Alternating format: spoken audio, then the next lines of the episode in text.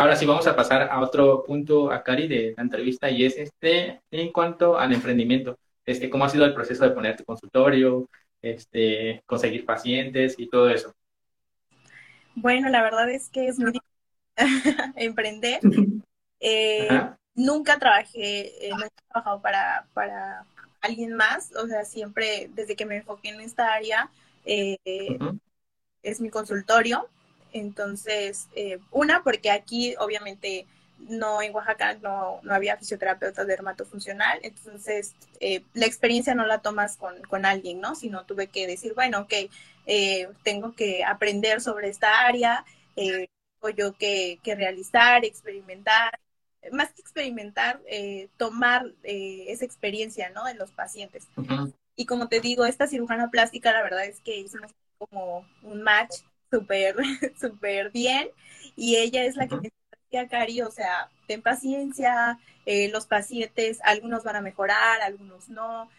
algunos pacientes van a ser para ti, otros no. Y, y creo que eso es, es, muy importante en la parte del emprendimiento. A veces uno dice, yo quiero tener pacientes em, y, y, lo haces, ¿no? Trabajas, haces el tratamiento y todo, y a veces algunos hasta hacen como protocolos específicos para, o para muchos, ¿no? Y, y esta doctora me decía, no, o sea, va a haber pacientes que se van a quedar contigo, una, porque les gusta tu trabajo, ¿no?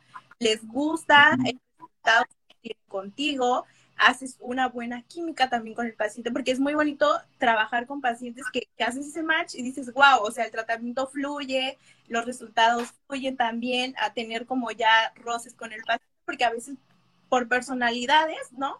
Eh, no tenemos con ciertos pacientes y, y, ella me decía, vas a tener que dejar ir pacientes y, y es el proceso de, del emprendimiento, es el proceso de ser un profesional de la salud y tienes que entender que no todos los pacientes van a ser para ti, ¿no? Entonces, fue difícil, fue difícil, pero la verdad, súper con los pacientes que tengo, con los pacientes que les gusta mi trabajo y que interactuar muy bien. Pero sí, es, es, un poco difícil el, el emprender.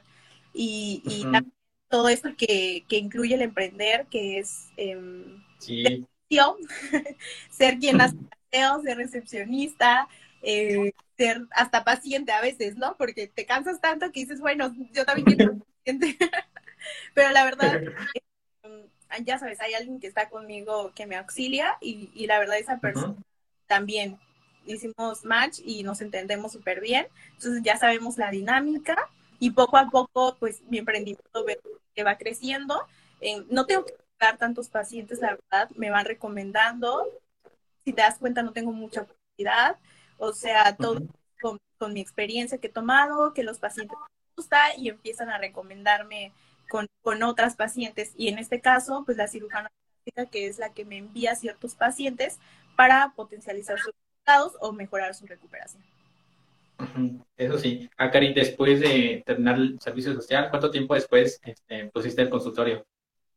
Ah, yo creo que como dos años, como dos años pues atendía yo pacientes, sí, pero eran como familiares, ya sabes, como, como esta práctica, ¿no? Que lleva, pero quería yo que titularme, que todo estuviera en orden con mi cédula, y dije, bueno, ya está, vamos a, vamos a hacer el consultorio, y pues todas las cosas se van dando, yo creo, ¿no? A veces forzamos eh, eh, acciones o, que, o queremos que las cosas sean de una forma y simplemente cuando fluyen, todo se va dando y, y así fue, ¿no? Como, como todo ese proceso.